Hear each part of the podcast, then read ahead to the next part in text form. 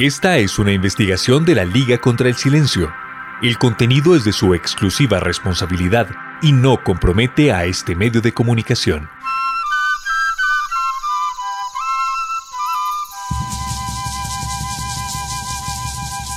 En el suroccidente colombiano, al norte del Cauca, hay un conjunto de poblados, perdidos en la montaña, que solo aparecen por las noches cuando cientos de luces iluminan los cerros en los municipios de Jambaló, Toribío, Caloto, Miranda y Corinto, como si fuera un gran pesebre. A estos territorios llegó hace algunos años el denominado boom marimbero. Es un negocio peligroso y rentable, donde han encontrado su sustento varias familias campesinas, indígenas y afrocolombianas.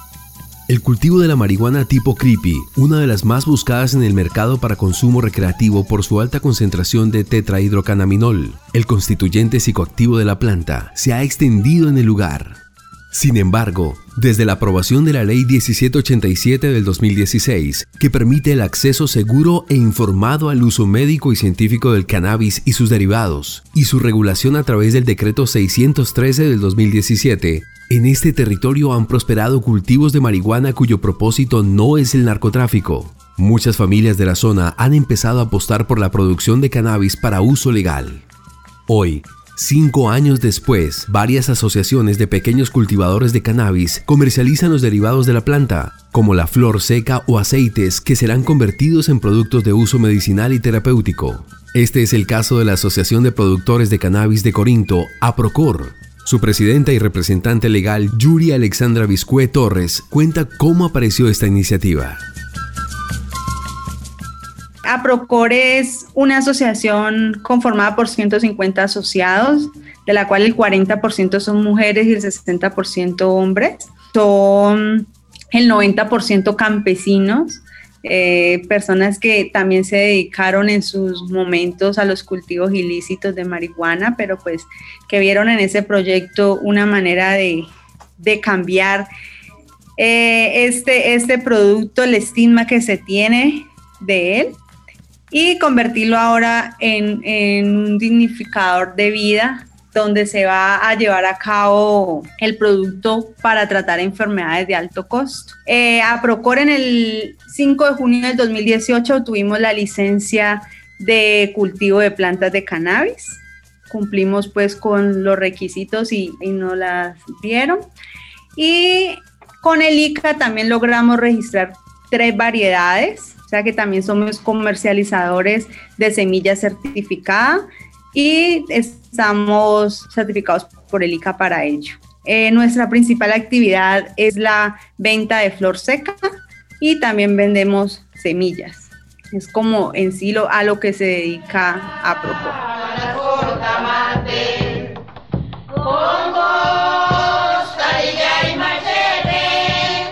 En distintos lugares del mundo ha cambiado la percepción frente a la marihuana.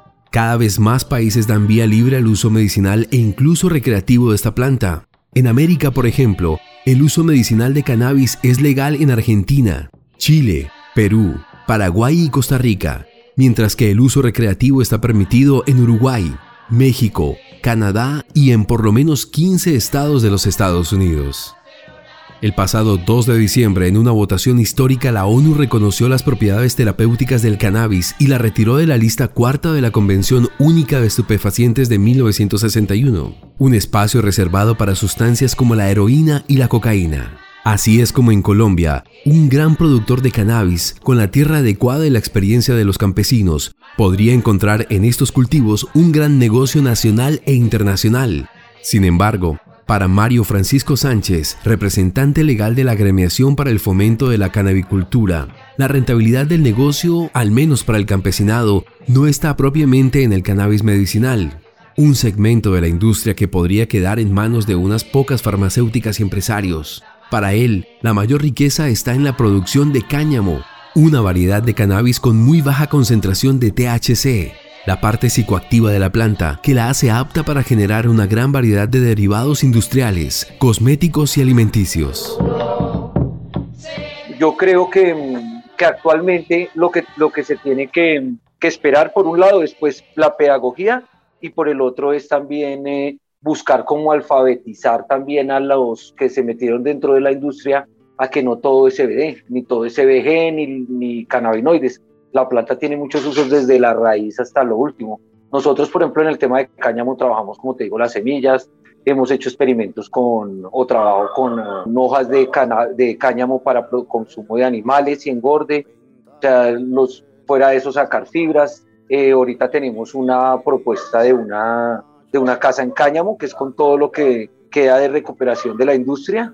Con ahí estamos convirtiéndolo en cañamisa y estamos produciendo una casa para hacer una casa completa en cáñamo. Pero para eso necesitamos recursos.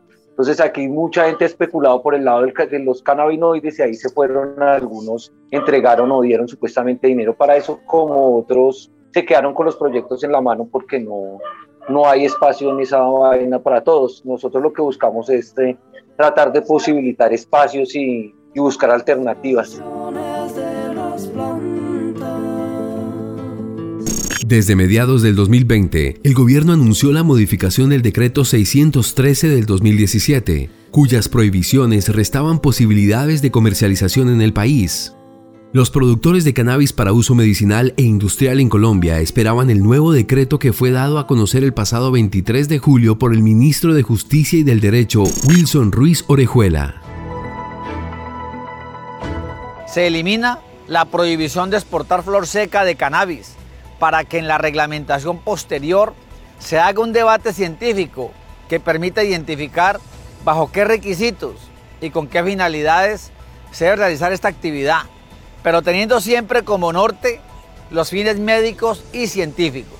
Se introduce en el marco normativo el concepto de cáñamo. Esto es para impulsar el desarrollo de este segmento de la industria. Se establecen medidas para proteger y fortalecer a los pequeños y medianos cultivadores, productores y comercializadores de cannabis. Se amplían, muy importante esto, vigencias de licencias de 5 a 10 años, reconociendo las dinámicas de la industria y el proceso de elaborar productos de valor agregado.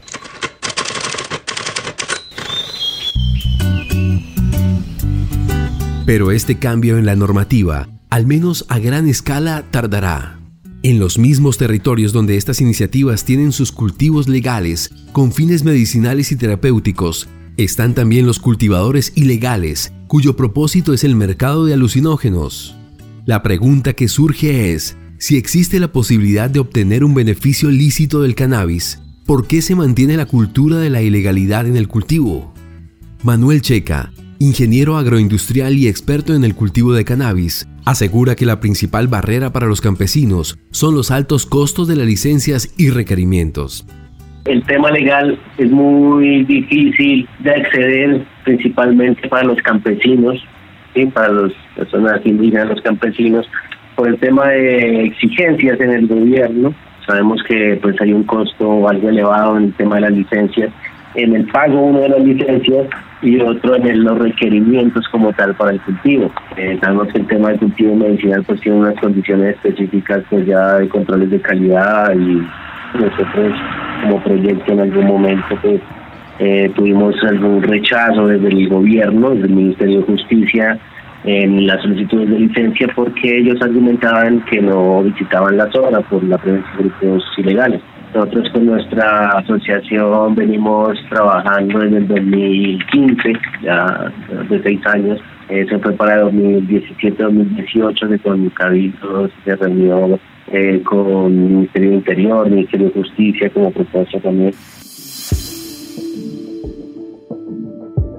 Un cultivo legal de cannabis debe ser orgánico y debe hacerse en invernaderos con especificaciones precisas. El costo del primer año de un cultivo de estos puede alcanzar los 200 millones de pesos, sin incluir el costo de los equipos. Según Checa, la tasa interna de retorno de la inversión puede darse en 18 meses, es decir, dos o tres cosechas, dependiendo de los valores del mercado. Aunque suena como buen negocio, esto no compite con las ganancias que se obtienen en el mercado ilegal.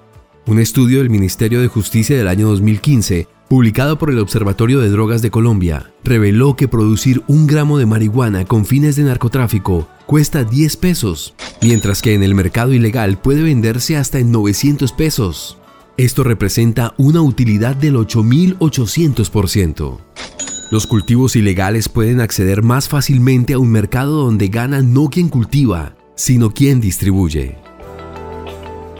Los grandes cultivos, eh, pues ya cultivos de grandes eh, cantidades, dan valores pues, muy rentables y la ventaja o lo que se ve es que hay la facilidad de un mercado, ¿no? O sea, acá, por en la zona de Toribio una dificultad que es el transporte, de otros productos de alimentos y otras cosas hacia las zonas bajas.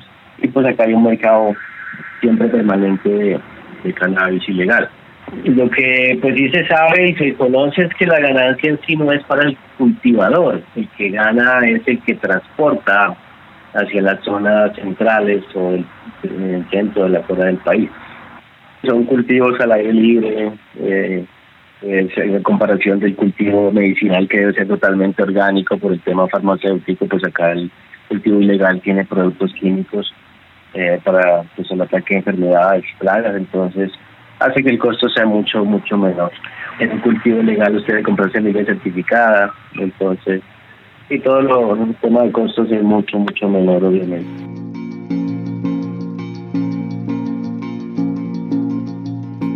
Por esta razón, se espera que con la nueva regulación se agilicen los trámites para que los pequeños productores nacionales puedan entrar al negocio y permanecer más fácilmente en el mercado regulado del cannabis medicinal.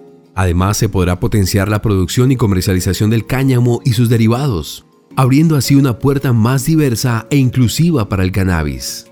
La presidenta de APROCOR dice que es necesario que el gobierno se comprometa con el desarrollo de este sector y con los canabicultores que han aportado sus conocimientos y tierras para el fortalecimiento de la medicina y la ciencia. El gobierno debe trabajar en no dejar perder ese mercado internacional que hay ahorita, aprovechar el boom de la marihuana medicinal, más con un país como Colombia, donde es tan atractivo este, este producto ya que en el Cauca especialmente contamos con, la experiencia, el conocimiento empírico de la población que toda la vida ha dedicado a cultivar esta mata y que son los, los principales beneficiados, digo yo, pero también los protagonistas, porque sin ellos esos proyectos no, no serían una realidad. Eh, especialmente lo puedo decir por el conocimiento de las personas en el manejo de la planta, ellos conocen eh, cuándo hay que podarla, ellos conocen que este color no está yendo bien, qué le puede hacer. Y el tema de pasar ellos a, lo orgánico, pues obviamente lo hace más, más bonito y más atractivo. Entonces el gobierno nacional tiene que mirar todo eso y empezar a abrirse más las puertas en el mercado internacional. Mario Francisco Sánchez, fundador de la finca Interacviva, asegura que queda mucho por hacer y aprender a partir de estos años de experiencia en la regulación del acceso al cannabis medicinal y la expansión del negocio a nivel internacional. La finca Interacviva fue un proyecto que funcionó años atrás y que logró consolidar redes urbano-campesinas para la producción e investigación de plantas de uso medicinal, terapéutico e industrial, entre las cuales se destaca la cannabis sativa para los beneficios que tendríamos ahorita era poder beneficiar a muchos campesinos y que tuviéramos ojos acá de comprarnos esa materia prima que está de moda, mientras en 10 años ya pasa esa moda. Entonces podríamos quedar algo parecido como el café o comenzar a sacar productos de origen. Eso sería una ventaja. Otra ventaja es que eso sirva excusa para hacer una reforma agraria, porque si no hay una reforma agraria, no va a haber cáñamo ni ningún otro producto. Y también otra cosa que hay que comenzar a dar es dar esto como ejemplo a que legalicen también la posibilidad de la cannabis eh, recreativa, que esa sí nos abriría un espacio más grande donde sí cabrían los campesinos, sí cabrían las pequeñas comunidades y cabrirían los, eh, los industriales. Se espera que la actualización de la reglamentación para la industria del cannabis en Colombia esté más acorde a los avances internacionales en el comercio de los diferentes derivados, tanto del cannabis psicoactivo como del no psicoactivo.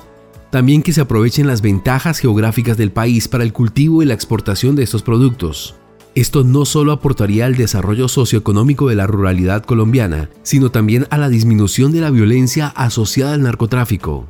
Según las previsiones de Euromonitor Internacional, el líder en investigación del mercadeo estratégico, con la regulación del cannabis a nivel mundial, se espera que el balance entre lo legal e ilegal cambie en los próximos años. El cannabis recreacional capturará el 67% de las ventas legales a nivel mundial en 2025, mientras que el cannabis medicinal representará solo el 9% con una disminución del 23% en 2020.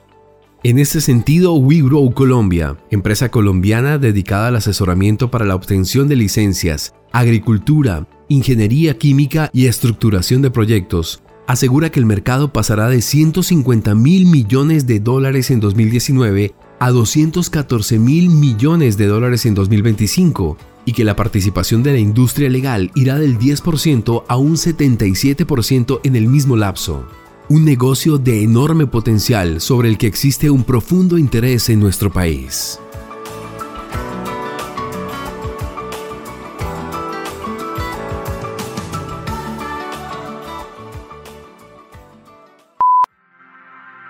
Esta es una investigación de la Liga contra el Silencio.